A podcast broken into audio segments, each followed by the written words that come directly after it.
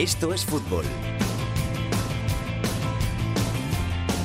Con Alex Salguero.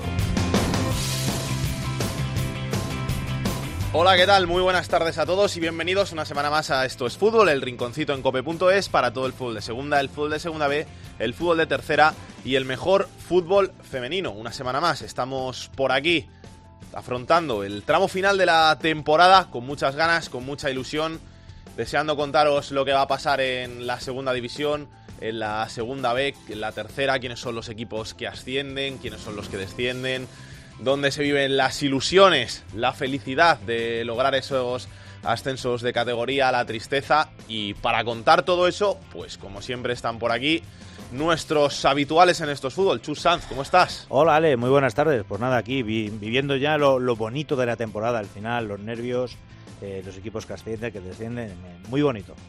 Carlos Ganga, ¿qué tal? Muy buenas, Salguero. ¿Todo bien? Todo perfecto. Yolanda Sánchez, ¿tú también? ¿Todo bien? Bueno, podríamos estar mejor, pero bien, bien. ¿Ya te has recuperado de lo tuyo? bueno, eh, todavía tengo un poco de tristeza, para que no nos escuche, que parece que me, que me estoy muriendo algo. ¿eh? Fue la derrota del Valdepeñas en los playoffs de ascenso de segunda división de fútbol sala, perdimos, pero bueno, hay que levantar la cabeza y ahora centrados en la segunda división, la segunda B y el fútbol femenino. Di que sí, yo también estoy pendiente de otros playoffs, los de segunda, en los que puede estar mi equipo. Esperemos que sí, y seguramente si pierda estaré tan triste como has estado tú estos días, pero luego habrá que venir y levantar cabeza, ¿eh? Como me queje yo del Eldense... Bueno, bueno. Venga, vamos a dejarlo ahí. Disfrutar un poco con lo que tenéis. vamos con los titulares.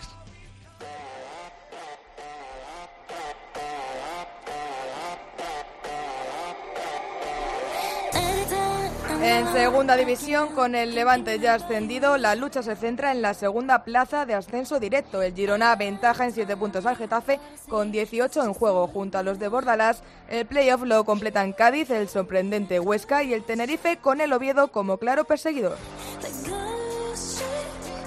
Por la zona baja, el Mirandés a 9 puntos de la salvación, Mallorca 6 y Alcorcón a 5 deben reaccionar antes de que se les acabe el tiempo. La cuarta plaza la ocupa el Nastic a solo un punto de Elche, Córdoba y Almería. El décimo está a 5 puntos, prueba de la igualdad de esta categoría.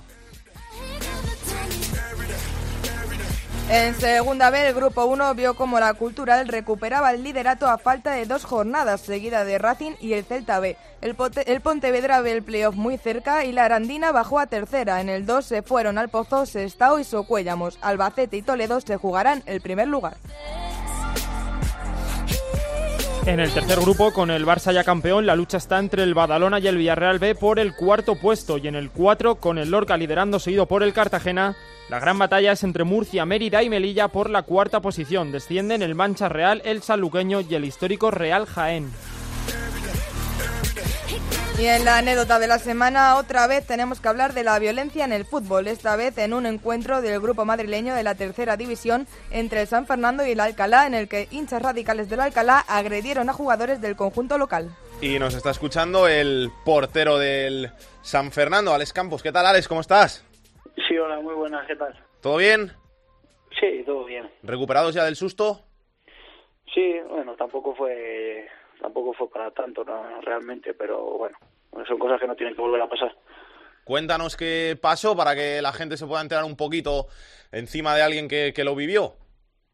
Bueno, yo realmente no estaba no estaba cerca porque estaba en la portería y bueno, lo vi de lejos y nada, se saltó un, aficionado del Alcalá y bueno, creo que se puso con el hijo del presidente y luego ya pues eh, hubo una pequeña avalancha entre los aficionados del Alcalá y nos tuvimos que meter un poco a separar, pero bueno, realmente no, no llegaron a pegar a ningún jugador y eso era lo importante.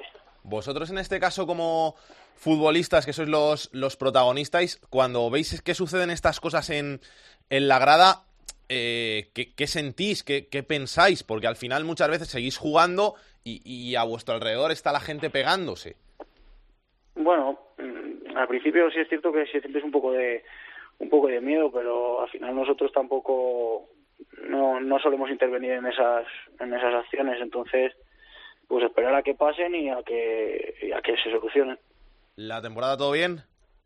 Sí, bien. Ya con la salvación prácticamente prácticamente hecha y, a esperar el año que viene. ¿Jugando mucho? Bueno, lo que me dejan. Pero bien, entonces, ¿no? Contento. Mientras se juegue al menos al fútbol, se puede estar contento. Mm, Bueno, sí, digámoslo así. Pues Alex, que vaya todo muy bien. Muchas gracias por contarnos lo que pasó entre el San Fernando y el Alcalá y suerte para lo que queda de temporada. Muchas gracias a vosotros.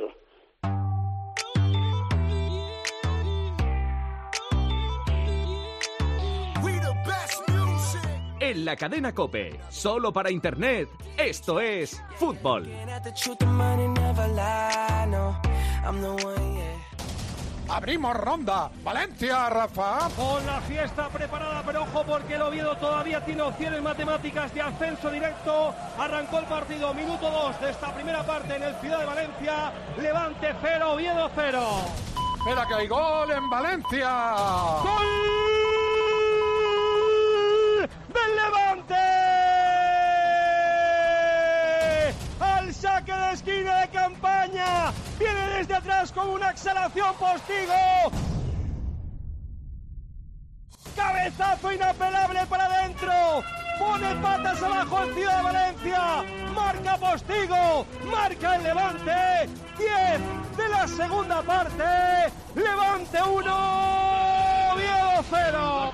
Balón arriba para el meta, para el Oviedo, Juan Carlos. Son los gritos del vestuario, el micrófono de la COPE, en el micrófono de Zamora. Balón al cielo del Ciudad de Valencia. Ya está Es la Morales. última para el Oviedo. La saca Ya como está, puede Casa. Jesús. Es Morales el que habla. ¿Eh? Ya está Morales. Ya está, vamos. Tiene que pitar ya, hostia.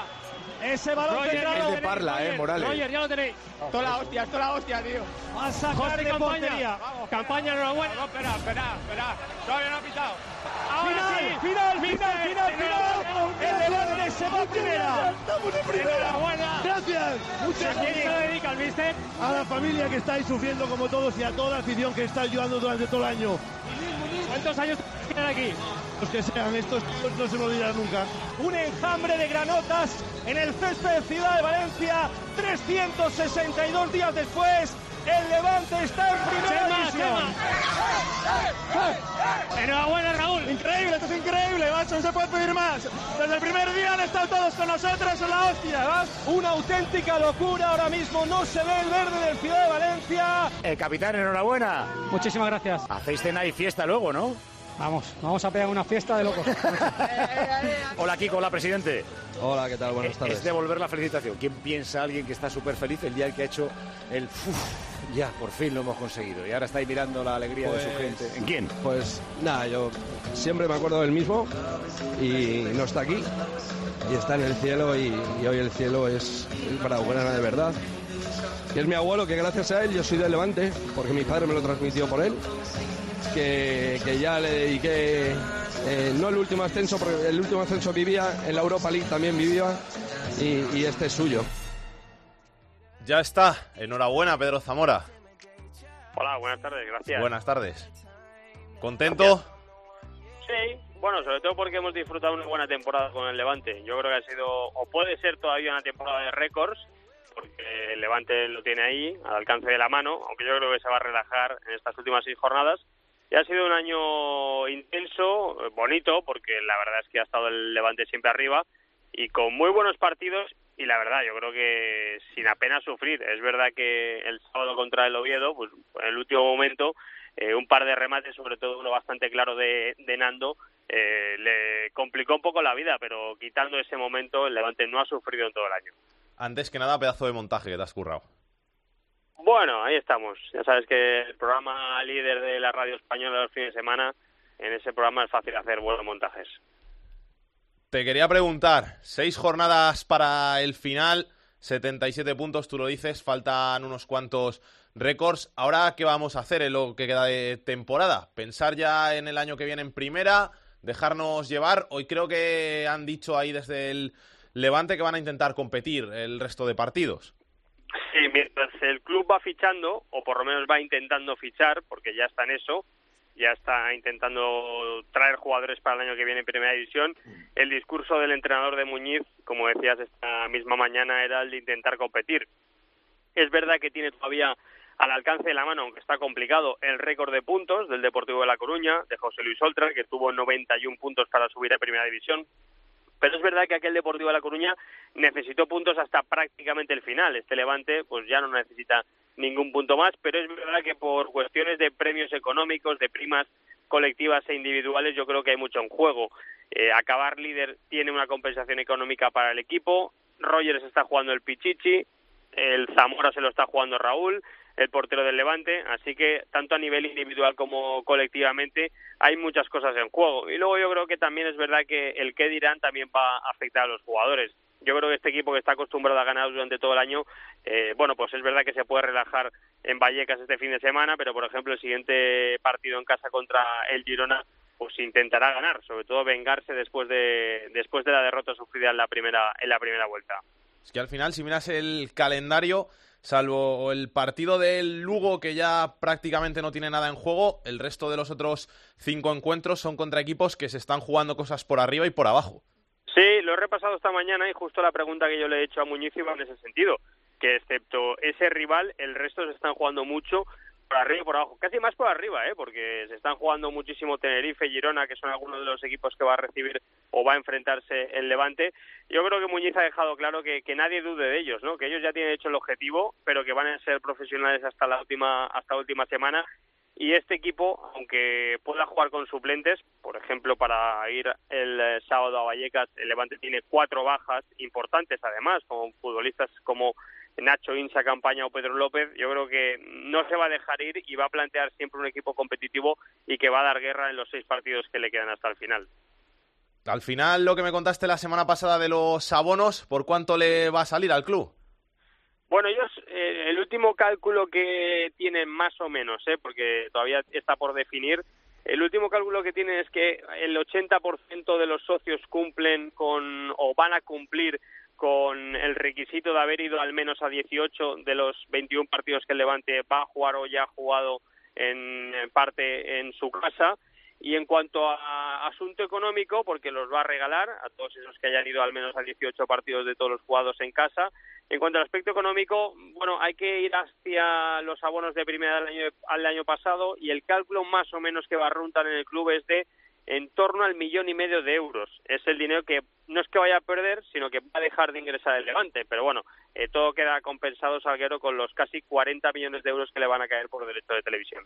Pues Pedro, enhorabuena, que os lo merecéis después de este pedazo de temporada. Te echaremos de menos, aunque antes de despedirnos de ti, te llamaremos algún día para hablar un poquito del Levante antes de que termine la temporada. Me podéis llamar el año que viene también para cualquier cosa. Un abrazo, Pedro. Adiós el rival del Levante el último partido de liga es el Huesca y el Huesca precisamente es el rival del Girona, que es el segundo clasificado esta semana. Partido clave por arriba en esta zona alta de la Liga 1-2-3 y partido clave por el ascenso. Pablo Barrantes, ¿qué tal? ¿Cómo estás? Hola, ¿qué tal? Muy buenas. Al final, después de 36 jornadas intentándolo, el Huesca se metió en posiciones de playoff y toca defenderlas en el campo del segundo clasificado. Sí, bueno, ya, ya había estado, ¿eh? lo que pasa que desde la jornada, eh, desde hace 16 semanas, no, no había estado en playoff la Sociedad Deportiva Huesca, le había costado mucho volver y por fin lo consiguió después de partidos en el último mes ante rivales directos, logró este, esta victoria 2-0 frente al Rayo Vallecano, una victoria marcada por la polémica, por una expulsión de Galán en la primera parte, un último penalti también que bueno pues eh, no no no debía haberse señalado. Y, y, precisamente pues el Huesca gana uno de los partidos menos vistosos. Toca rival duro toca el Girona visita difícil y que si te llevas la victoria supone quedarte a ocho puntos del Girona aunque el ascenso va a estar siete puntos siete puntos del Girona aunque el ascenso directo va a estar muy complicado teniendo en cuenta los otros equipos que hay por ahí arriba, pero es un partido clave porque si lo ganas puedes optar a todo hasta el final de temporada. Sí, hombre, de, ascenso directo no se habla. ¿eh? En Huesca bastante es meterse por primera vez en su historia en un playoff y los números que manejan en el Huesca es eh, llegar a los 65, es decir, conseguir 10 de los últimos 18, teniendo en cuenta que el, mm, el, calendario va de más a menos. Quizá el rival más complicado es el de este próximo sábado en Girona, como bien dices, un Girona que rompió su mala racha ganando y, bueno, pues tiene en su mano ¿no? el ascenso directo. Luego, como digo, viene el Tenerife y a partir de allí los últimos cuatro, los tres eh, sobre todo últimos con un levante del que hablabais hace un instante que esperemos que última semana, incluso esos récords individuales y colectivos ya los haya logrado para que de verdad estén de campo y playa en la última semana. Insisto, con 10 puntitos el Huesca se ve por primera vez en ese playoff y aquí ya no se habla de otra cosa porque da igual el factor campo, da igual jugar contra un rival, contra otro. Aquí, insisto, hoy hemos tenido a Tomás Guas en Huesca que nos ha acompañado en el programa local y, bueno, ha podido palpar como por la calle, pues eh, no se habla de otra cosa. El Girona que ha perdido los últimos cuatro partidos en casa consecutivos. Sí, por eso. Eh, bueno, pero rompía la, esa dinámica negativa, al menos fuera de casa. En Montilivi están eh, pasando apuros, ciertos nervios. Y además la Sociedad Deportiva Huesca fuera de casa, atención la trayectoria que lleva, que son eh, 12 partidos sin perder. Es una auténtica barbaridad. Desde noviembre no pierde el Huesca fuera del Alcoraz. Eh, son números, insisto, para pensar en que esa racha negativa de los de Montilivi se puede prolongar. Además, eh, en lo deportivo, la recupera el doble pivote, lo había perdido entero frente al Rayo, ni Aguilera ni Melero habían podido participar y van a poder volver al once este próximo sábado.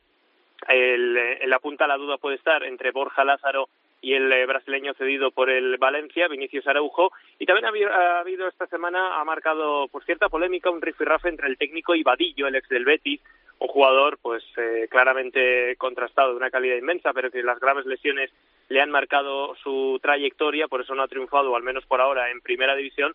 Y en Huesca estaba haciendo una trayectoria de recuperación y él mismo decía que, que se volvía a sentir futbolista de élite pero hay algo que a Anquela no le gusta y públicamente unos y otros, tanto el entrenador como el jugador, han, eh, bueno, pues han dicho quizá eh, cosas que deberían de lavarse en el vestuario, pero bueno, no va a pasar mayores porque, insisto, en Huesca el ambiente en general es de tranquilidad, de optimismo, de euforia por vivir un momento histórico que nunca antes había vivido en la capital altaragonesa y ojalá se consiga mantener en playoff. Gracias, Pablo. Un abrazo. Un abrazo, Alex. Chicos, Chus, Carlos, ¿cómo veis este Girona Huesca. Para mí es el partido clave de lo que queda de temporada, porque si el Girona se lo lleva, para mí ya sube directo. O sea, sin duda, sube directo porque le tendría, seguiría con ese margen de 7 puntos a falta de 15 para el final de la liga. Y si no consigue ganar y el Getafe o el Cádiz, en este caso, que son los máximos perseguidores, consiguen llevarse el partido, se pueden poner a 4 o 5 puntos y le pueden entrar esos miedos que ya ha tenido en otras ocasiones al Girona. Sí, Salguero, yo la verdad es que estoy muy de acuerdo contigo. Yo creo que, el Girona es el, punto donde la temporada tienes que pegar el, golpe en la mesa y decir, estamos aquí por méritos propios, eh, con los tres puntos, eh, no matemática, pero sí que sería un paso adelante. Y sí que es cierto que le darías, en caso de perder, le daría alas al, al Getafe, que es el máximo perseguidor, y yo veo al equipo que va de menos a más y con mucha fuerza, y que se pusiera cuatro, iban a venir los fantasmas otra vez y iba a entrar el miedo. ¿eh? El Girona cedía muy pocos puntos en casa, pero los últimos tres los ha perdido contra el Cádiz, el Rayo y el UCAM. Y a ver si, antes cuatro, tres. Se está poniendo un poco nervioso en casa y eso que tiene un arsenal ofensivo de los mejores de segunda división y vamos a ver si le pesa esa presión de jugar en casa contra un rival que también quiere estar en el playoff. Pendiente de ese partido entre el Girona y el Huesca estará el Getafe que recibe el domingo a las seis en el Coliseum Alfonso Pérez al Córdoba y antes de hablar del Getafe vamos a hablar un poquito del conjunto andaluz. Tony Cruz, ¿qué tal? ¿Cómo estás? Hola Alex, ¿qué tal? ¿Cómo estamos? ¿Cómo llega el Córdoba a este compromiso en el Coliseum Alfonso Pérez? Mal, muy mal. A diferencia de lo que dijo ayer a la televisión oficial del club Sergio Aguza, que habló de que si el Getafe está bien, el Córdoba también, porque lleva tres partidos sin perder. La realidad es que esos tres partidos fueron ante el Almería, que estaba en zona de descenso cuando vino al Arcángel, y ante los dos últimos clasificados, por los que consiguió un empate y gracias. Sufrió muchísimo en Mallorca, pudo haber perdido, e igual fortuna eh, tuvo ante el Mirandés. Un empate en el último momento, pero que pudo haber llegado bastante antes. Eh, mal fútbol que está practicando el Córdoba las últimas jornadas, que además le está rentando bastante pocos puntos. De hecho, a domicilio lleva apenas un punto de los últimos 24. Así que la cifra de, del Córdoba tiene que mejorar en estas últimas seis jornadas porque el descenso se ve como bueno un auténtico peligro evidente y sobre todo teniendo en cuenta las flaquezas tanto ofensivas como defensivas que presenta el conjunto de Carrión. Para mayor desgracia, hoy se ha conocido que el central Héctor Rodas sufre una rotura en el tendón de su rodilla, en uno de sus tendones de su rodilla izquierda, así que será baja para el partido, tendón rotuliano, eh, así que será baja para el partido del domingo a las seis, con lo que Luis Carrión tendrá que volver a recomponer su defensa. Es la sexta lesión ya en lo que va de temporada de Héctor Rodas, así que otra contrariedad más para un equipo que defiende mal y que además marca pocos goles. Gracias, Tony. Un abrazo, Alex. Dice Tony que el Córdoba llega mal al compromiso del colísimo Alfonso Pérez de este domingo. Erifrade, ¿qué tal? ¿Cómo estás? Muy bien. ¿Cómo llega el gracias. Getafe? Bueno, pues el Getafe todo lo contrario, va recuperando gente que tenía tocada, caso de Álvaro Jiménez, aunque bueno, el otro día se demostró que, que tiene recambios de sobra el Getafe, lo que no sé si lo tendría para Jorge Molina si pilla un catarro, que yo creo que es la mayor preocupación que puede tener la gente en el colisión Alfonso Pérez, Bordalás incluido. De hecho, yo recuerdo que un día en, la sala de prensa, después del partido frente al Levante, yo le dije, "Oye, ¿tú, vas por las noches a, a arropar un poquito a Jorge Molina, a ver que no tiene fiebre, que no se destape ni nada, porque es que al final eh, es sin duda el hombre por el que pasa todo el peligro goleador del Getafe. Es verdad que está muy bien secundado por Pacheco, por Álvaro cuando juega, por Chuli. Eh, estamos viendo una versión de, de Portillo muy buena también, entonces pf, yo creo que, que el Getafe ahora mismo solo, solo puede perder primero el playoff, que yo creo que es lo mínimo indispensable que se le tiene que pedir a este equipo, y luego, pues si el Girona se despista, pues yo creo que es el que, el que más opciones tiene, el que más plantilla tiene y el que más hombres que se sabe en la categoría tiene para intentar atacar esa posición. Para mí, de los seis partidos que le quedan al Getafe, este es el más importante porque juegas después de saber lo que ha pasado en ese Girona-Huesca. Si pierde el Girona, lo que he dicho antes, te quedas a cuatro puntos y ganas. Si pierde el Huesca, le metes siete al Huesca. El Oviedo a juega el viernes. El Oviedo juega el viernes, claro, que a falta de, de 15 puntos es una victoria clave para, para saber lo que vas a hacer el resto de la temporada y por lo que vas a jugar. Al final una cosa te lleva a la otra. Yo creo que si vas persiguiendo el ascenso directo te acabarás quedando tranquilo en el playoff como poco y a lo mejor hasta te encuentras con él, ¿no? Que eh, Bordalás esta categoría se la sabe de pe a pa y yo creo que va a intentar mantener esa tensión en sus futbolistas para que una cosa le pueda llevar a la otra. En la lucha por el ascenso directo te asegura el playoff si estás más o menos entonado y lo que, lo, que los tienen peor son los que casi tienen que asegurar el playoff, ¿no? Caso a lo mejor de, aunque haya un punto de diferencia nada más, caso del Cádiz, que no olvidemos que es un recién ascendido, eh, caso del Huesca, que a lo mejor eh, a principio de temporada no estaba llamado para eso, aunque la plantilla se ha preparado para eso, empezar a vivir con una tensión que no habían vivido durante toda la temporada, eh, caso también del Tenerife, que no deja de ser una ciudad grande, una afición un poquito más grande, y luego yo creo que de los que están luchando por el playoff con opciones reales, el Valladolid yo creo que ya se ha acostumbrado un poco a, a, vivir haciendo la goma y sabe que el playoff solo lo pueden perder otros más que ganarlo ellos. Yo creo que el equipo más presionado en este aspecto es el Oviedo, sin duda, porque eh, por mucho que hace dos años el Oviedo estuviera en la segunda división B, al final la, la gente quiere más, la gente sabe la masa social que hay detrás, eh, saben la propiedad que hay. Eh, a Hierro se le están pidiendo cosas durante toda la temporada y parece que cuando el equipo va cogiendo eh, el rumbo que él quiere, de repente llega un bofetón, generalmente fuera de casa, y, y te acabas cayendo. No sé, eh, al final el Oviedo lo tiene jugado todo al Tartiere. Y yo creo que jugado todo al Tartiere, el, el Oviedo es el que peor lo tiene. Te lo dije hace 15 sí, sí, días, sí. te dije, creo que se va a caer uno de los que están y creo que puede ser el Oviedo. Ojalá no, porque yo soy del Oviedo y quiero que, quiero que el Oviedo juegue el playoff, pero un equipo que fuera de casa no te da números es eh, muy difícil, por no decir imposible, que se acabe metiendo en el playoff en una categoría tan igualada. Y si algo les está dando vida, a, a, se están dando vida entre ellos, ¿no? Porque al final es muy difícil que, que, que, que alguien aproveche el fallo de nadie. Si falla uno, fallan todos en catarata. Y, y, yo creo que el que peor lo tiene es el Oviedo porque si tiene un pequeño error en el Tartiere y un pequeño error es empatar con el Huesca, por ejemplo, fallando un penalti, pues acaba cayendo fuera como le pasó el otro día. Gracias, Eri. Nada, hombre. Vamos precisamente a Oviedo. Carlos Llamas, ¿cómo estás? Hola, compañeros, ¿qué tal? Muy buenas. ¿Cómo están las cosas por ahí? ¿Tensas? Bueno, ha hecho un buen resumen, Eri. No diría que hay tensión ni todavía muchísima preocupación, pero sí es verdad que la derrota contra el Levante ha hecho que el equipo caiga de la zona de playoff, no solamente por esa derrota, sino, como decía Eri, porque cuando el equipo falló en el Tartiere, que fue hace dos semanas contra el Huesca, dejó de sumar esos dos puntos y eso ha hecho que ahora mismo el Oviedo esté fuera de, esa zona noble de la segunda división. Eh, quedan seis partidos, eh, la afición sabe que el equipo, aparte de ganar en casa, tiene que mejorar mucho fuera, porque es que el Oviedo en la segunda vuelta y en gran parte del campeonato es el peor visitante de toda la segunda división. Los números fuera de casa son terribles, son horribles. Hasta ahora le mantiene lo que va haciendo en el Tartiere, así que si el Oviedo es capaz de ir sacando lo que tiene en casa y fuera consigue alguna victoria, consigue un par de empates, quizás le, puede dar. No te diría que hay preocupación, pero eh, sí es verdad que la gente ya se había acostumbrado a ver al Oviedo entre los seis primeros y sí que ha sido pues un bajón, no, un pequeño bajón, aunque más o menos se, se podía prever que el Oviedo podía caer en el campo del líder como así fue el pasado sábado. El año pasado le pasó algo prácticamente parecido, que es que estuvo muchas jornadas en mitad de temporada en los playoffs y luego al final se desinfló para acabar en mitad de tabla. Sí, la verdad es que el mes de abril de, del Oviedo ha sido muy malo, ¿eh? solamente con una victoria, ha sumado muy pocos puntos, eso ha hecho que ahora mismo esté séptimo a dos de, del playoff, pero yo creo que no se debe equiparar de momento lo que pasó el año pasado con lo que está ocurriendo. Si es verdad que parece que el Oviedo va de más a menos, eso es cierto, mirando los números del mes de abril y mirando la clasificación, pero en cuanto a sensaciones, yo creo que son bien diferentes. El equipo jugó bien en Tenerife, aunque acabó perdiendo. El equipo dio la cara el pasado sábado en Valencia. Eh, contra el Huesca salvó un empate, eh, estando casi toda la segunda parte con 10 jugadores y teniendo la opción de ganar el partido con el penalti de Toché. Eh, las sensaciones creo que son bien diferentes a las del año pasado, cuando sí se veía un Oviedo claramente de más a menos, con un montón de problemas extradeportivos, la salida del entrenador, eh, generé lo que, nunca se hizo con el control de, del equipo, ni, ni, ni supo darle un impulso nuevo al Real Oviedo.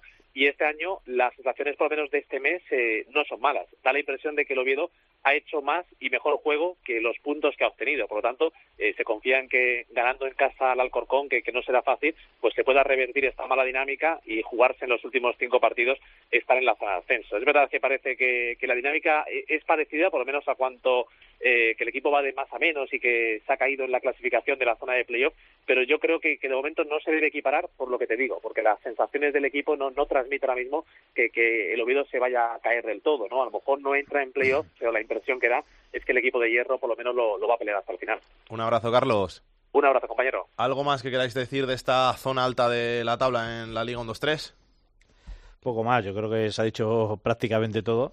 Y yo de los equipos que, que más empiezo a, a, ver con mucha fuerza es el, a este Huesca, que ha ido de menos a más. Y estos equipos que acaban en, en, línea ascendente al final de temporada hacen luego mucho daño en el playoff. Y cuidado con el calendario del Oviedo, que puede parecer fácil contra equipos que están abajo, el Alcorcón, el Nastic, el Elche y el Córdoba, pero que se le puede complicar mucho porque se están jugando la vida. Es que a mí es lo que más miedo me da. Los equipos que al final se están jugando la vida tienen un plus. Tú también te estás jugando tu cosa, ¿no? Que es el meterte en el, en el playoff pero al final estar luchando por la permanencia, eh, estamos hablando ya de, ya no es de bajar de primera a segunda, que ya es doloroso, sino estamos hablando de, del fútbol profesional al fútbol semiprofesional.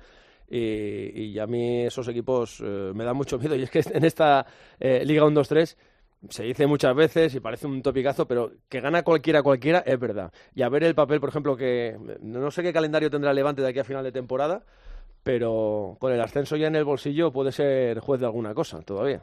Tiene que jugar con el Girona, tiene que jugar con el Tenerife, tiene que jugar con el Huesca y por abajo con dos equipos que están peleando por salvarse. Con el Girona la semana siguiente, eh, esta semana no, el fin, la que viene, el, la que viene. Siguiente, semana que viene es un la semana después de los fastos suele ser palmatoria, generalmente. ¿eh? Luego a lo mejor, oye, el equipo es tan bueno y tal que, que, a lo mejor te puede ganar el partido. Pero luego a partir de ahí supongo que les entrará la prisa por asegurar cuanto antes el título de liga, que no deja de ser una cosa importante. Y por eso te digo que que precisamente se crearon en su día los playoffs para, para, evitar que haya muchos equipos sin nada que hacer durante mucho tiempo en la liga, ¿no? Pues ahora hay muy pocos que no tengan nada que hacer y los pocos que no tengan nada que hacer pues van a ser jueces de muchas cosas. Tú ahora lo miras y salvo el Levante y el Lugo, el resto tiene cosas que jugarse. Bueno, y el Sevilla Atlético es otro que, bueno, con la permanencia en el bolsillo, sin opción de nada y tal, pues es un equipo que va a fastidiar por ahí, porque son gente que al final se quieren enseñar, se quieren mostrar, hay un nuevo director deportivo en el Sevilla, entonces...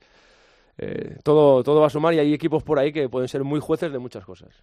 Vamos a hablar de la zona de abajo de la Liga 1-2-3 y vamos a comenzar por el UCAM Murcia, al que las dos últimas victorias ante rivales de la zona alta de la tabla, como el Girona y como el Tenerife, le han puesto con tres puntos de ventaja sobre el descenso. Vicente Luis Cánovas, ¿qué tal? ¿Cómo estás? Hola, muy buenas tardes. Pues aquí disfrutando del buen momento que atraviesa el UCAM Murcia. Dos victorias importantísimas, seis puntos con los que quizá no se contaba desde allí, desde Murcia, pero que te dan mucha ilusión para afrontar el tramo final de la temporada. Bueno, pues seis puntos eh, yo diría que vitales, porque incluso esta mañana Francisco, en la rueda de prensa previa al partido del próximo fin de semana en Soria, ha dicho que, que, que esos seis puntos le han dado una vida al equipo porque no había muchos equipos por en medio y ahora pues se ha colado el, otra vez el rayo que ha vuelto a estar por debajo, se ha colocado el Elche con la situación que atraviesa el conjunto ilicitano y todo eso le ha dado un colchón de un poquito más de vida al, al, conjunto de Francisco que incluso decía, bueno, había un momento en que parecía que nos íbamos a quedar que esto era cosa de nosotros y los otros cuatro que estaban abajo. Por tanto, eh, ha sido importantísimo y una demostración de lo que decías anteriormente, ¿no? Que en esta segunda división cualquiera le puede ganar a, a cualquiera en un momento determinado de la competición. Gracias, Vicente. Gracias a vosotros. vamos a hablar del Elche, porque se ha metido en muchos problemas el conjunto que hasta la semana pasada, hasta el pasado fin de semana, entrenaba Toril. Ha habido cambio en el banquillo del Elche, tres derrotas consecutivas, cuatro en los últimos cinco partidos y el equipo que llevaba toda la temporada en la zona media de la tabla se ha puesto a un punto del descenso. Jero Tormo, ¿qué tal? Hola Alex, ¿qué tal? Muy buenas. Imagino que ha llegado el nerviosismo allí a Elche y que ahora se empieza a mirar hacia abajo con bastante miedo. Sí, yo creo que es una mezcla de sensaciones las que ahora mismo se están viviendo. Por una parte, como bien dices, ese nerviosismo, esa ansiedad que provoca el verte cada jornada que ha pasado más cerca de los puestos de descenso a la segunda división B, pero por otra parte, el revulsivo de la llegada todavía sin haberse estrenado en el banquillo de Vicente Parras, técnico hasta el momento del filial del Elche Licitano en el grupo sexto de la tercera división, al ser un hombre de la casa, al ser un hombre también de Elche, pues ha levantado también esa especie de ilusión por pensar que todavía es posible que este equipo durante esta recta final de la temporada no pase tantos apuros como ha pasado con la dirección de Alberto Toril. Como te decía anteriormente, el nuevo técnico del Elche Club de Fútbol, con un mensaje muy práctico, con un mensaje muy tranquilizador, ha ilusionado a esa afición sabedora también de que el equipo depende de sí mismo, que tampoco está en una situación tan catastrófica, puesto que ahora mismo en una categoría tan igualada como es la categoría de plata del fútbol nacional, con un puntito de ventaja que tengas con el cuarto por la cola y que puedas depender de ti mismo, eso es un mundo. El partido de este próximo sábado frente al Mallorca va a ser el que va a marcar pues eh, esa delgada línea entre lo que decías tú anteriormente, entre la ansiedad que pueda provocar esa zona caliente de la tabla o que la ilusión que ha despertado Vicente Parras en el entorno del Elche Club de Fútbol pueda tener seguir teniendo continuidad. El calendario, desde luego, no es precisamente muy favorable para los intereses del Elche, puesto que tiene que jugar contra equipos que están ahora mismo en esa parte baja de la tabla y equipos que están en la parte alta. Son equipos que se van a jugar siempre algo en esta segunda división, pero también es eh, algo que hace que el conjunto ilicitano pueda depender de sí mismo para poder conseguir ese objetivo de la permanencia. La verdad es que nadie pensaba a estas alturas de temporada que el Elche iba a estar peleando por esa zona baja, pero bueno, es lo que toca y como los jugadores están mandando como mensaje, toca apretar los dientes, mirar hacia arriba y olvidar que el pasado es pasado y el presente se tiene que escribir en forma de futuro. Pero por curiosidad, eh, ¿va a contar el nuevo entrenador con alguien del filial? Pues fíjate que en las últimas jornadas sí que es cierto que ya Alberto Toril estaba contando con futbolistas del filial, del Elche Licitano. Concretamente lo hizo con Antonio Caballero, el cual debutó frente, si no recuerdo mal, ahora mismo frente al Club Deportivo Numancia de Soria, exacto, en ese segundo tiempo frente al conjunto soriano y que incluso fue titular frente al Real Valladolid en esa zona medular del terreno del juego. Eh, durante esta semana hablábamos con Vicente Parras en Deportes Cope Elche y le preguntábamos si puede ser también momento para jugadores del filial franjiverde a lo cual el técnico del Elche no se cierra en banda, pero reconoce que es un momento delicado y que deben ser los profesionales exactamente los que tengan que sacar adelante la situación, pero no, no se cierra en banda. Y además también hay un nombre eh, muy interesante que es Soricaba, delantero del Elche ilicitano, que es uno de los máximos goleadores de ese grupo sexto de la tercera división, que está de dulce, que todo lo que toca va adentro y que quizás podría tener su oportunidad. Y Vicente Parra sobre él decía que, sobre el guineano decía que, bueno, a él le gustaría que los jugadores del filial debutaran por naturalidad, no por eh, urgencias, pero que si tiene que echar mano de Sori porque le ofrece algo en los entrenamientos que puede plasmarse en los partidos, ¿por qué no? Gracias, Jero. Un abrazo. Mucho mejor que en Elche, aunque no tanto, están las cosas en Almería. Jordi Folqué, ¿qué tal? ¿Cómo estás? ¿Qué tal? Buenas. Parece Pues que fuera- al fuera final. del descenso. Sí, sí, eso te iba a decir. Fuera del descenso ya por fin, después de muchísimas semanas, y parece que el Almería empieza a carburar, que es lo que hace siempre en, los- en el tramo final de la temporada. Sí, parece que aquí nos gusta el riesgo, ¿no? Hasta, hasta el final. Porque desde que se consiguió el ascenso con Javi Gracia de segunda a primera hace cuatro años, el Almería ha vivido más tiempo en descenso que, que fuera de él. Eh, es cierto que las dos primeras temporadas fueron en, en primera división y era algo normal por presupuesto, por todo lo que se quiera, pero no las dos últimas en las que el equipo ha estado en, en la Liga 1-2-3 y la temporada pasada de las 42 jornadas, 31 fueron en descenso. Es cierto que la que vale, que es la última, estuvo fuera y en esta temporada lleva de las 35 hasta la última eh, 27 jornadas había estado en- entre los cuatro últimos y muchas jornadas como último clasificado y eso ha llevado a que pues lo decía Ramis el otro día, mm, te pones a hacer cuentas y el equipo llevaba 18 semanas consecutivas entre los cuatro últimos y muchos ya pensaban que era imposible lograr la salvación, pues eh, cuatro victorias en los últimos seis partidos, la derrota en un mal encuentro en, en Córdoba, pero después se ha repuesto con dos triunfos ante el Sevilla Atlético y sobre todo el del fin de semana pasado contra el Elche y ha permitido que a la tercera eh, posibilidad en cuatro jornadas el equipo se haya aprovechado esa oportunidad para salir de los puestos de descenso y lo dicen todos los jugadores de la Almería. Eh, están en el mejor momento de la temporada, pero de nada valdrá si el domingo a partir de las seis de la tarde no lo demuestran y consiguen la eh, tercera victoria consecutiva, algo que hace más de dos años que en Almería eso no ocurre. Tres partidos seguidos ganados, yo creo que ni los más viejos del lugar se acuerdan cuándo fue eso. Gracias, Jordi. Un abrazo. Un abrazo. El que peor lo tiene es el Mirandés, que es colista, que tiene 33 puntos, que tiene la salvación a 9 puntos de distancia y que este fin de semana recibe al Sevilla Atlético. Félix Vargas, ¿cómo estás? Hola, muy buenas tardes. Podemos hablar de match ball para el Mirandés, ¿no? Bueno, la verdad es que por aquí hemos hablado ya tantas veces de final, finalísima, última oportunidad, de tres puntos vitales, ya no sabemos ni cómo calificar y cuántas han perdido y todavía Mirandés sigue entre comillas, con vida, ¿no? La verdad que aquí ya también la afición, bueno, pues ya está un poco cansada porque se hicieron, eh, bueno, pues un montón de llamamientos en anteriores partidos que, bueno, todavía había tiempo, se consideraban más vitales y bueno, pues partidos donde el Mirandés tampoco sacaba los tres puntos, ¿no? Por un partido ya más, se quedan ya uno menos en una ciega temporada donde el Mirandés, bueno, sí que con la llegada de Pablo Alfaro hay que decir que, bueno, pues ha, ganado un poquito de competitividad, digamos, ¿no? De, de, de garra. Eh, los partidos son mucho más ajustados, pero bueno, aún así con todos los eh, aciertos y desaciertos que ha tenido durante toda la temporada.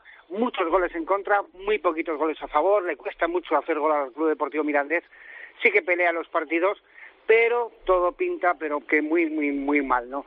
Son nueve puntos, quedan seis partidos, eh, bueno, pues eh, aquí la directiva se quiere agarrar a ese clavo ardiendo, de decir, bueno, pues todavía hay vida, matemáticamente es posible, pero la verdad que, no sé, en la afición ya eh, poco a poco va calando la opinión de que el Mirandés, bueno, pues en esta ciega temporada lo tiene muy complicado para mantenerse en segunda división y ya han sido cinco temporadas donde el Mirandés, bueno, pues un equipo pequeño, de una ciudad pequeña, con un presupuesto pequeño, ha disfrutado del fútbol profesional, pero eh, no sé, o mucho me equivoco, o mucho hace el equipo de Pablo Alfaro, o el Mirandés volverá, eh, pues eso, a la segunda división B. Un abrazo feliz. Igualmente.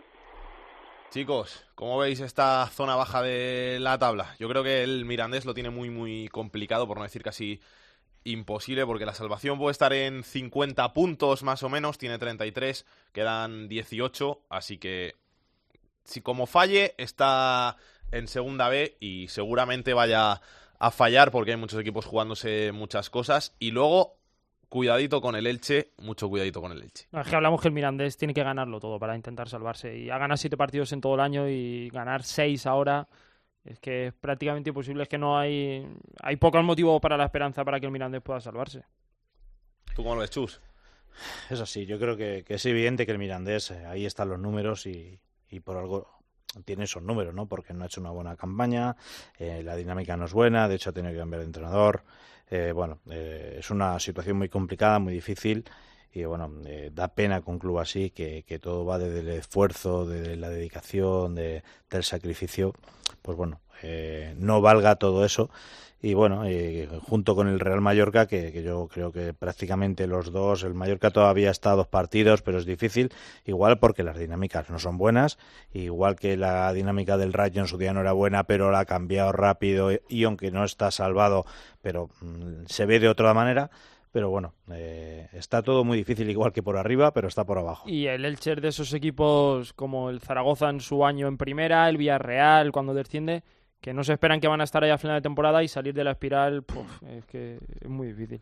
Que no tienes el chip preparado, que al final te ves en una cosa que no pensabas que iba a pasar y lo que tú dices, cambiar el hmm. chip, salir de ahí Cambias es a falta muy, de muy difícil. entrenador del filial, bueno, afición muy exigente, ya veremos. Vamos a ver qué nos cuenta Pedro Martín. El enfadato de Pedro Martín. Hola Pedro, ¿cómo estás? ¿Qué tal? Pues muy bien, aquí estamos enloquecidos. ¿Enloquecidos por qué? Enloquecidos con tanto fútbol. ¿Ya tenemos equipo en primera nuevo? Sí, ya tenemos un equipo en primera división y precisamente por eso no me voy a fijar en la parte alta de la clasificación, sino en la parte baja. Porque como yo soy así, pues no, es que después de los resultados de la última jornada tenemos a un equipo, el Nasti de Tarragona, en puesto de descenso con nada más y nada menos que 41 puntos, eh, cuando faltan seis jornadas. Y, según esta puntuación, lo normal es que para mantenerte en, en segunda división en esta temporada tengas que conseguir por lo menos 50 puntos para tener casi, casi segura la permanencia. No te puedo decir segura, segura, porque ha habido cinco equipos que en la historia de Segunda División con 50 puntos acabaron entre los cuatro últimos. Luego algunos se salvaron por razones administrativas, pero hubo cinco equipos que con 50 puntos, digamos que ocuparon puesto de descenso al final de, la liga. El primero fue el Levante la temporada 2001-2002, que fue uno de los equipos repescados por asuntos administrativos. Luego fue el Racing de Ferrol, que este sí que bajó con 50 puntos en la 2007-2008. Luego fueron dos, el Cádiz y el Murcia, que con 50 puntos los dos bajaron en la temporada 2009-2010 y el último el Mirandés que también con 50 puntos acabó cuarto por la cola en la 2013-2014, también otro equipo repescado por razones administrativas. La del caso del Murcia y del Cádiz en la temporada 2009-2010 con 50 puntos bajar dos equipos es el caso más extremo que hay. De hecho, en aquella última jornada de segunda división creo que había ocho equipos implicados en la, en la permanencia en la última jornada.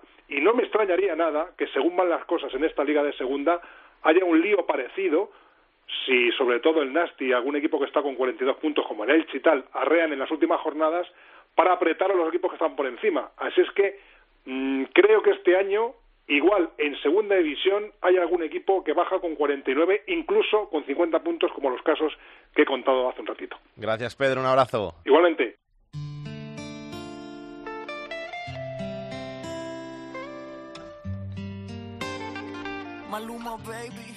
El fútbol femenino en Esto es Fútbol. Andrea Peláez, directora de Área Chica. ¿Qué tal? Hola, ¿qué tal? Salgue muy bien. Qué feliz te pone esta canción, ¿eh? Me encanta, la verdad es que me gusta mucho esta canción, ¿eh? ¿Eres muy de Maluma tú? Sí, sí, bastante, bastante. Me gusta bastante todas las canciones de Maluma. Vamos a hablar un poquito de fútbol femenino, que tenemos que contar cosas de Champions y de Liga, ¿no? Sí, tenemos que contar de Champions, que ya hay final para Cardiff. Recordamos, se juega también en Cardiff. Y tenemos a dos equipos franceses en la final. Está el PSG, que tiene un toque español con Vero Boquetes e Irene Paredes, a las que le deseamos toda la suerte del mundo. Y está en la final el gran favorito, el Olympique de Lyon. Recordamos, el PSG ha llegado a la final tras ganarle al Barcelona tanto en la ida como en la vuelta, con un global de 5-1 la eliminatoria, en dos, dos goles en el Parque de los Príncipes, ante casi 20.000 personas. Una entrada estupenda, magnífica para ver un partido de fútbol femenino. En otros países va mucha más gente a ver el fútbol femenino, queda bastante patente, como en este caso.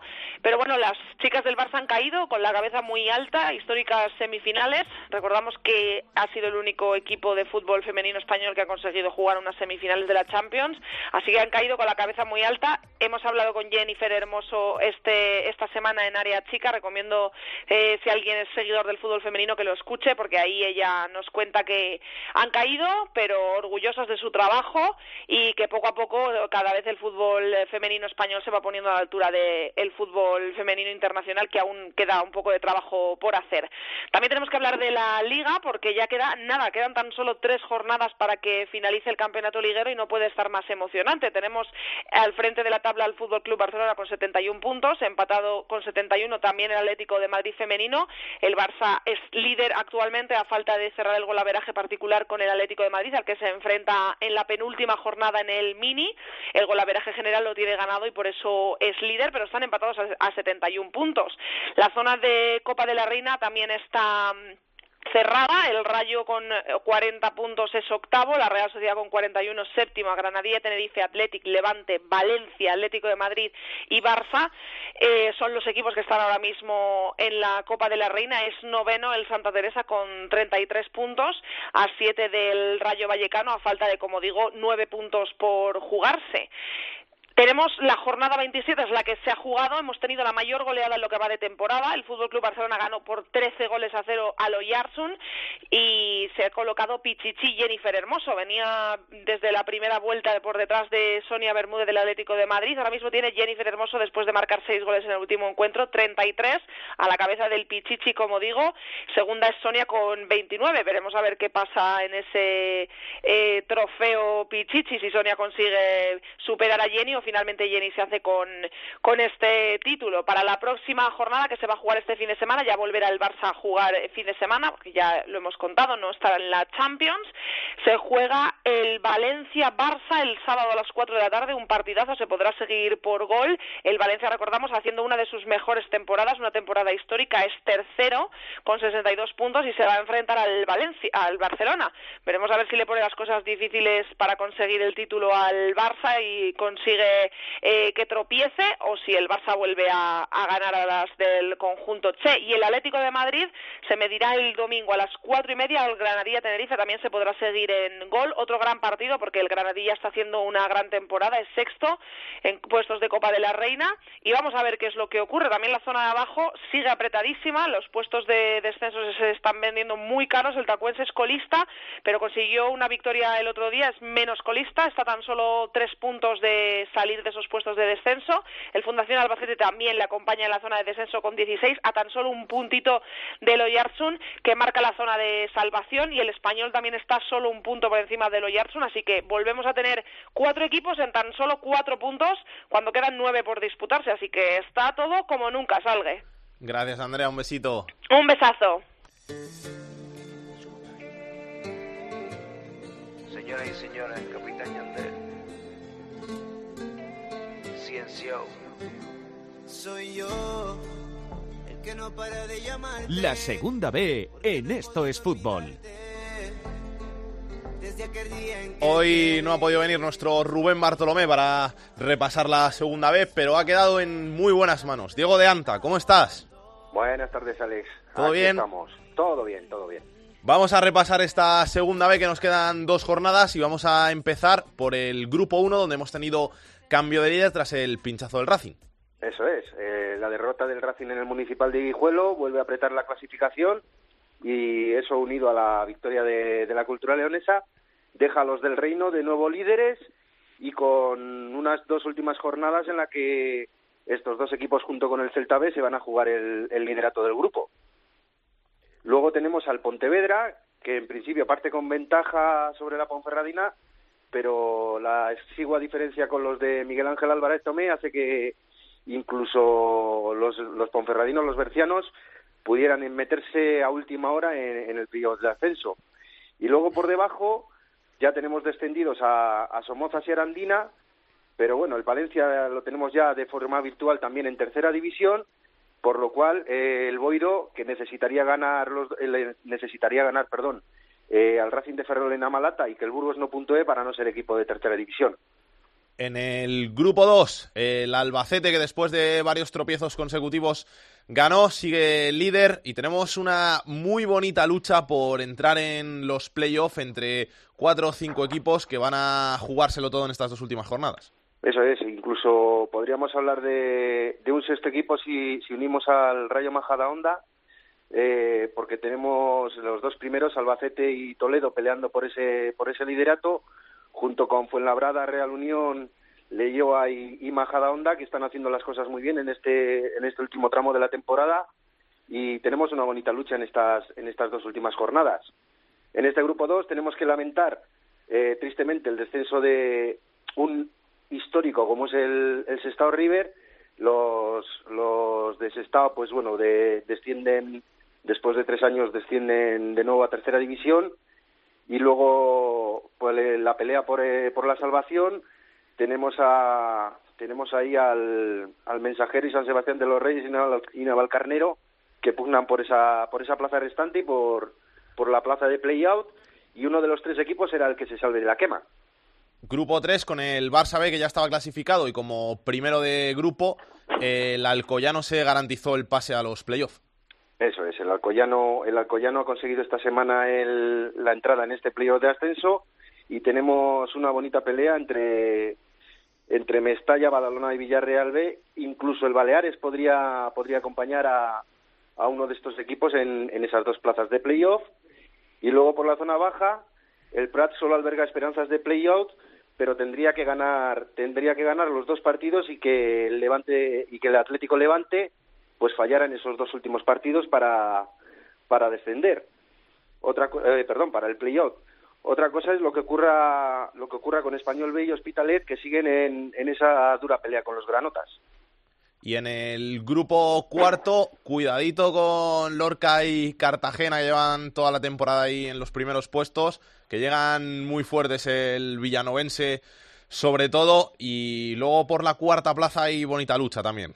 Sí, hay una bonita lucha entre Murcia, Mérida e incluso Melilla. Eh, veremos qué pasa en estas dos últimas jornadas, pero todo apunta a que, a que la comunidad de Murcia se va a llevar el casi pleno en, eh, en este grupo del playoff. Y luego la noticia triste también, el descenso de otro histórico como es el Jaén, que ya, ya eh, pues eh, descendió matemática este fin de, eh, matemáticamente este fin de semana. Y luego, pues, a ver qué pasa con el Linares y consigue salvarse y hace que, que la provincia jienense no, pues no, no firme un pleno después de tener eh, la, la temporada con más equipos de la provincia en la categoría, pues dejen sin ninguno a dejen sin ninguno en segunda B, a, en la categoría de bronce a, a, la provincia. Muchas gracias, Diego. Te iba a comentar también antes, he estado mirando un poquito la tercera división, eh, cómo está, los filiales, la verdad es que está, está precioso y, y haciendo así un cómputo entre los, los que se han metido ya en playoff para, para segunda B y los que están en, en la categoría de bronce, solo los filiales de Osasuna y Leganés estarían ahora mismo estarían ahora mismo fuera de playoff o estarían con posibilidad eh, el resto de los equipos de primera división. Estoy tengo la lista aquí. Tenemos en segunda división al Barça al Castilla al Villarreal al Atlético al La Real al Español al Celta al Mestalla al Granada B recordemos que el Sevilla Atlético está en segunda división pero ya con, con todo prácticamente asegurado para jugar el playoff a la categoría de bronce tenemos al Depor al Sporting B al Alavés B al Vitoria, que es el filial de Leibar, al Atlético de Madrid, al Malagueño, al Betis y a, la, y a Las Palmas Atlético. Interesante va a estar para estos equipos el final de temporada. Muchas gracias, Diego. Muchísimas gracias, Alex. Vamos a hablar de un histórico de la segunda división B del fútbol español, de la segunda también porque ha pasado por esa categoría como es el Jaén, que ha consumado su descenso esta jornada y hasta allí nos vamos para ver cómo están las cosas. Ángel López, ¿qué tal? Vale, buenas tardes. ¿Cómo se ha vivido el descenso del Jaén allí? Pues te puedes imaginar, un equipo que hace apenas unas temporadas eh, eh, militaba en la categoría de plata del fútbol español, que se vio descendido por la mala gestión eh, del club y que este año, bueno, está siendo un año muy atípico y esto, ojo, que aquí no ha terminado. El Real Jaén eh, descendía el pasado domingo a tercera división después de perder frente a la Extremadura en casa por un gol a dos. No militaba en esta categoría desde el año 90-91, desde la temporada 90-91, y digo que esto no ha terminado aquí porque no sé si, si, no están al tanto los oyentes, los ponemos al tanto, los jugadores llevan cinco meses sin cobrar, camino de seis. El club se encuentra con las eh, cuentas intervenidas. El club en este momento no tiene presidente. Tiene un nuevo propietario, que es Tomás Membrado, que se hizo con el paquete mayoritario de acciones hace apenas hace apenas un mes eh, por el simbólico precio de un euro, cuando la familia Hitos decidió, bueno, pues dejar eh, el Real Jaén, dijo que ya no pagaban más nóminas, que no invertían un solo duro más y que se marchaba. Entonces, ante notario, pusieron unas cláusulas y este empresario, empujado por, por otros empresarios y por aficionados del Real Jaén, pues decidió hacerse con el paquete mayorista eh, que en este momento está siendo debatido, por cierto, porque hay una agenda, hay una Junta General Extraordinaria de Accionistas del Real Jaén en el Estadio Municipal de la Victoria, que debe haber comenzado hace apenas unos minutos y donde bueno se cesará y se nombrará a los nuevos administradores y a partir de aquí pues este hombre tendrá que empezar a planificar primero los pagos con Hacienda, que son pagos importantes, son cantidades muy importantes. Segundo, el pago con los jugadores, pero para ello primero tiene que negociar con Hacienda. Segundo, intentar pedir algún microcrédito, porque este hombre, Tomás Membrado, ha dicho que aquí no viene a poner ni un solo duro, sino que viene a gestionar el club para que ¿por qué no? Dentro de unos años incluso puede estar en primera. De hecho, llegó a decir que Madrid y Barcelona eran ciudades que eran conocidas por sus equipos de fútbol. Ahí es nada. Qué pena que un histórico como el Real Jaén acabe así después de una temporada de altibajos y a ver si vuelve pronto a las categorías que merece. Muchas gracias, Ángel. Gracias a vosotros. Chicos, ¿cómo veis esta segunda vez, estas dos últimas jornadas que nos quedan? Bueno, pues según el grupo y por donde lo mires, eh, la verdad es que está todo muy, muy por decidir, sobre todo en los puestos, porque hay equipos que se saben que ya van a jugar playoff pero los puestos, si vas el segundo, tercero, cuarto, en algunos grupos está complicado. En el grupo 2 está muy competido, en el grupo 1 está competido hasta el primer puesto todavía, porque no sabe quién va a ser. En el grupo 3, bueno, se sabe que va a ser el Barcelona, porque lleva una dinámica muy buena durante todo el año y, está arriba de hace tiempo. Y en el grupo 4, la olla con el Cartagena, esta es un toma y daca de a ver quién se hace por la pole position y luego de, de, cuarto clasificado que bueno que también puede entrar incluso hasta el Mérida que es quinto se está jugando la Copa de Campeones Juvenil, la Copa del Rey Juvenil, y ha llegado a la final el Real Madrid, el otro creo que es el Málaga, si no me equivoco, y se está empezando a hablar ya de jugadores de ese equipo juvenil que el año que viene van a formar parte de la plantilla del Castilla, que por cierto, ¿qué le iba a decir al Castilla? Que Ramis, cuando decidió no continuar con Ramis, que fue el entrenador que lo metió en playoff el año pasado, iba a recalar ahora en segunda división e incluso puede salvar a, a la Almería de la quema. Y vuelvo a los jugadores juveniles, se está hablando ya de Dani Gómez y de Óscar Rodríguez. Dani Gómez es el delantero, el que mete todos los goles de ese equipo, el, equipo de Guti. Y Óscar Rodríguez es un mediocentro que tiene una calidad y una llegada espectacular. Y ya veremos si son refuerzos. Es una generación que está llamando bastante fuerte, con una línea de centrocampistas muy vistosos, más que la de ahora, quitando a Febas. Y ya veremos si el Castilla el año que viene puede formar un equipo para subir. Y en el grupo cuarto, que ya lo dijimos, el Murcia con Sergio Guardiola en ataque, también con Víctor Curto, ha formado una pareja espectacular, ya lo avisamos. Y joder, es que metiendo goles es como se ganan los partidos y esos dos tienen mucho, mucho, mucho gol. Y cuidado, porque hace un mes nadie daba un duro por el Murcia y ahora yo creo que se va a meter en el playoff. Es que ha fichado muy bien el mercado de este invierno y es de los equipos que, se encontraba eh, durante toda la temporada séptimo, octavo, incluso noveno, y que ha ido eh, como otros equipos que van de menos a más, como el Huesca en segunda división, que se ha colado ahí y viene de tapado y va a acabar la temporada muy bien también. Y atentos también, que esto es pedra mía, al Eldense, porque en los próximos días puede haber novedades. Incluso me han contado que uno de los jugadores, uno de los tres jugadores que fueron a declarar y que está, no sé si decir imputado, investigado, o que está en el ajo, ha denunciado al club por despido improcedente. Madre mía. Ya es lo que faltaba para rizar todo el rizo de esta película de mafias italianas y chinas. Álvaro Lorenzo, hoy no te pregunto por el Lugo, te pregunto por la segunda vez. ¿Cómo estás? ¿Qué tal, el Xaviero? Pues sí, el Lugo está, el Lugo está bastante tranquilo con esos siete puntos al descenso y siete al, al playoff, con lo cual hoy miramos a la segunda. Yo destacaría del grupo cuarto eh, Lorca, el líder, porque siempre pensamos en David Vidal para, para las gracietas, para los vídeos de sus ruedas de prensa, pero quizás los equipos no juegan de la manera más vistosa, pero sí que son muy difíciles de ganar y cuidado que como se meta primero en el playoff, veo muy complicado que cualquiera, que ninguno de los otros primeros le pueda ganar la eliminatoria a Vidal, que es perro viejo. Y luego en el grupo uno, pues el, duelo de los, del liderato es precioso, cultural, Racing Celta B, que son equipos que se han salido de la tabla este año y con jugadores de mucho nivel, incluso para para segunda división y, y, y quién dice que no, que para primera algún jugador sobre todo del Celta de la cantera y luego se va a meter casi seguro el Pontevedra porque aunque solo lleva tres puntos a la Ponferradina recibe la Arandina ya descendido y parece que se va a meter cuarto. Y eso que no tiene a Mario Barco a su Pichichi que si no se recupera para el playoff las opciones del Pontevedra son muy escasas aunque ha recuperado Iker Alegre que estaba lesionado desde la jornada 1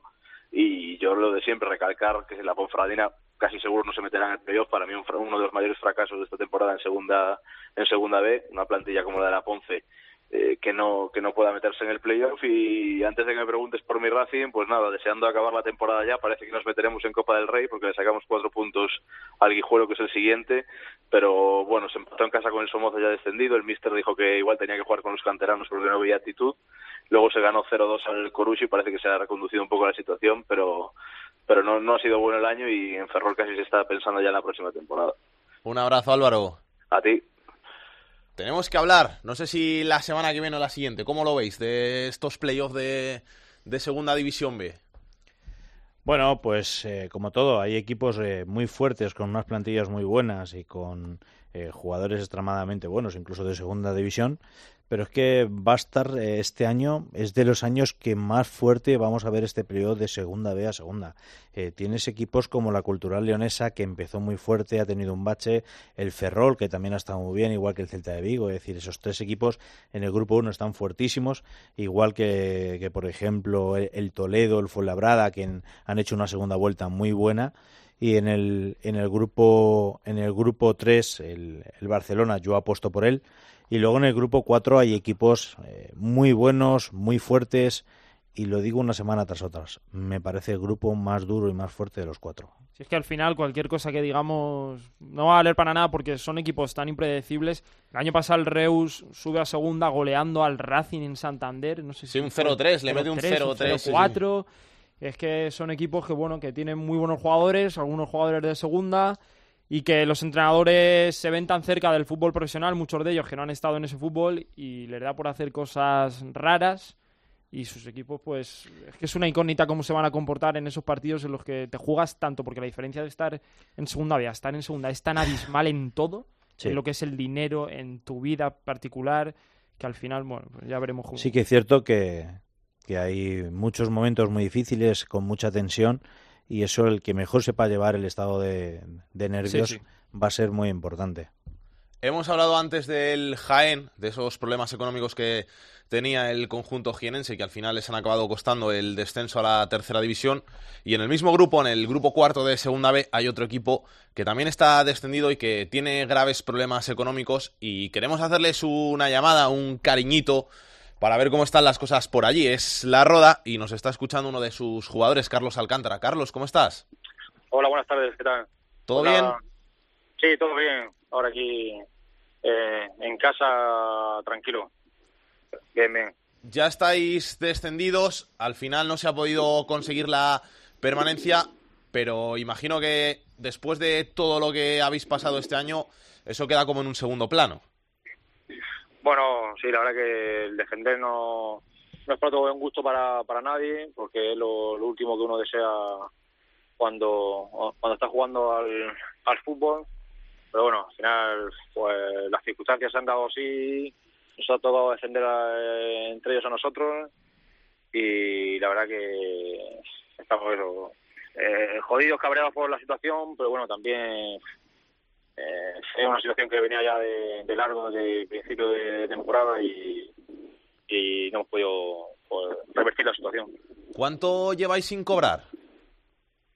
Pues la verdad que a ciencia cierta no lo sé porque eh, cada jugador tiene un, un caso en concreto porque yo por ejemplo yo llegué en Navidad eh, el último día del cierre del mercado eh, otros compañeros que ya igual pues llevan algunos meses más por el tema de que ya llevan desde el principio de temporada y alguna temporada anterior. Entonces la verdad que no te puedo concretar dar un- una cifra exacta de, de meses ni pero bueno más de más de un mes sí. Tú en este caso más de un mes sin cobrar llevas. yo creo que a ver marzo se han pagado ahora un mes un mes pues creo que en mayo pues igual un, mes puede ser que, que lleve yo a lo mejor sé, seguro Imagino que al final concentrarse, jugar al fútbol en estas circunstancias es muy difícil, es muy complicado el tener que conseguir la motivación para vestirse de corto y saltar a, defender unos colores, a defender un equipo. Al final es lo que tú haces porque es tu trabajo, pero no lo haces con la misma ilusión, con las mismas ganas. No, yo creo que yo la verdad que ya he pasado por muchas, muchas situaciones más extremas que, que aquí en, en la roda y la verdad que al final uno cuando en el día a día sí que pues se suele hacer más, más complicado porque cada uno tiene una, una situación personal o familiar y es lo que lo que igual peor se lleva pero luego uno cuando entra al campo de entrenamiento y sobre todo los partidos uno ya se se mantiene al margen y lo que quiere dar lo mejor de sí y hacerlo lo mejor posible para para ganar los partidos. Pero bueno, sí que siempre pues no es lo mismo y cuesta mucho, cuesta más el llevar, el llevarlo en el, en el día a día. Que Carlos Alcántara es un jugador que llegó a debutar en Primera División con el Villarreal. No sé si me equivoco de la mano de Pellegrini Sí, sí, sí, sí. y que sabe bien de lo que habla cuando habla de fútbol. Y déjame que te pregunte por, por el Eldense. Dices que llegaste en Navidad a la Roda, estaba en el Eldense y que menos mal que saliste de allí, ¿no?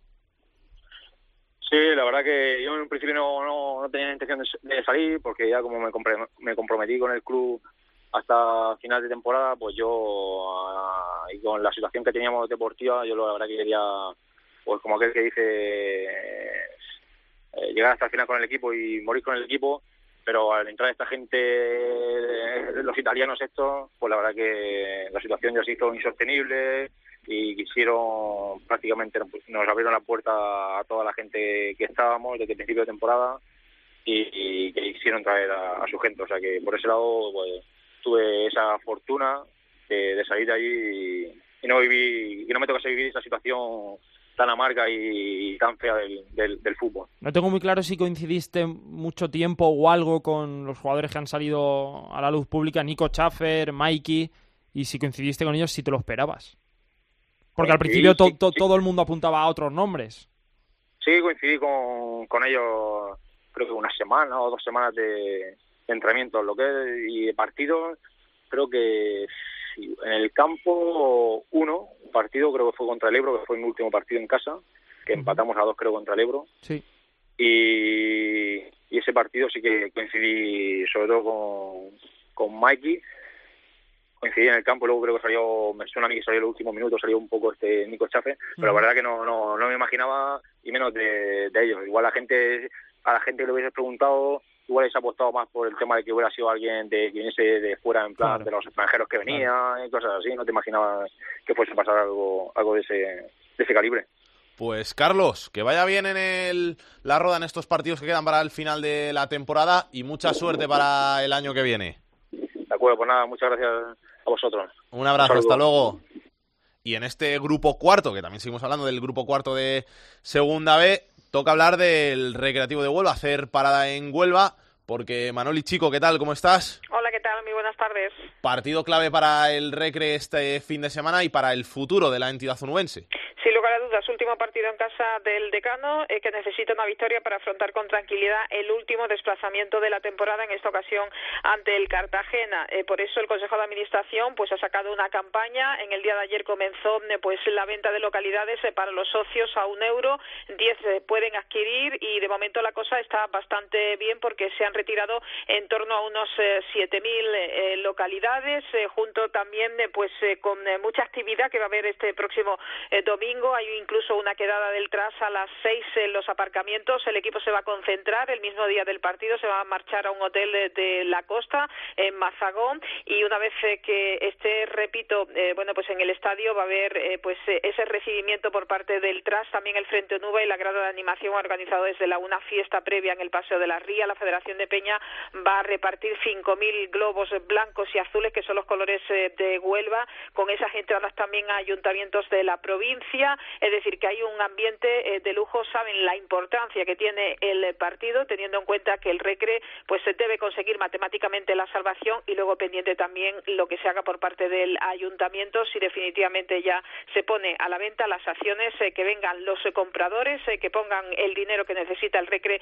para salvar una situación bastante complicada. Recordemos que llevan ya meses, unos 40 sin cobrar.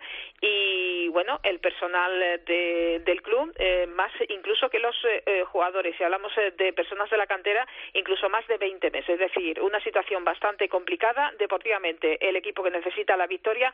Y vamos a ver qué es lo que pasa el próximo domingo a las 8 de la tarde aquí en el Nuevo Colombina. Un besito Manoli. Hasta luego. A ver qué trae actor Puerto en su agenda de la semana. Dale al play DJ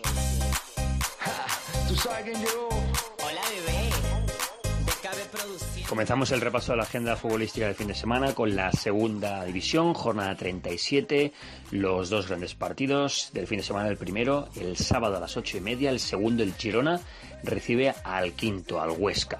El otro gran partido será el domingo a las 6, el tercero, el Getafe, recibe al decimoséptimo, al Lugo. En la segunda división B para los cuatro grupos, también jornada 37.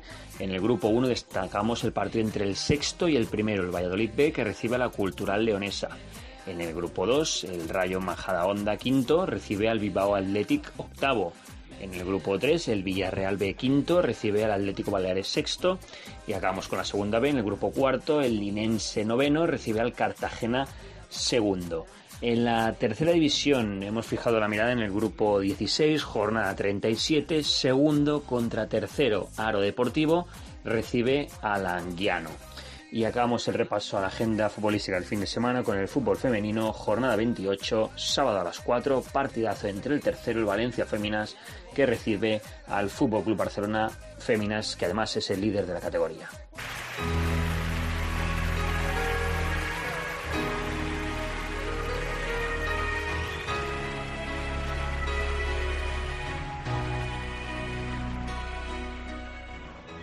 Hola, soy Yorgo Samaras, jugador del Real Zaragoza.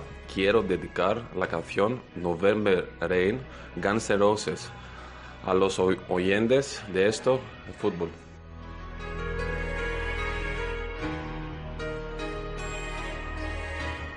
Vaya mitazo del fútbol hoy para despedir el programa. Giorgio Samaras, ¿eh? Vaya crack. Esto me hace sentirme especial, feliz de que un grande como Samaras, al que hemos visto en la tele muchas veces defendiendo la camiseta de estos fútbol, que además habla bastante bien el, el castellano, que se pase por aquí por el programa, el griego, mitazo. Luego se lo diré a Badía, que, que seguro que, que lo escucha solo por Samaras el programa. Chicos, ¿vais a ver mucho fútbol este fin de semana? Pues el que nos dejen y el que podamos, y que será bastante, seguro que sí, Alex. Yo voy a ir al Coliseum el domingo a las 6 a ver al Getafe con el Córdoba. Yo el No, no me lo esperaba de ti. Pues Llevas una- toda la semana hablando de las posibilidades Llevo del Getafe. unas cuantas semanas sin ir por motivos laborales. No, no pude asistir contra el Nastic, no pude asistir contra el Levante. Pues no, me- no sé desde cuándo llevo sin ir, pero bastante. Pídele el día foto. Yo iré a, a, a ver el Rayito contra el Levante. Buen partido, el del Rayo. Muy bueno. A vosotros, os esperamos aquí la semana que viene en Estos Fútbol con más fútbol de segunda, de segunda B, de tercera y con el mejor fútbol femenino. Hasta entonces, que lo paséis bien, que disfrutéis del fin de semana y del calorcito que ya empieza a hacer. Besos y abrazos para todos. Chao, chao.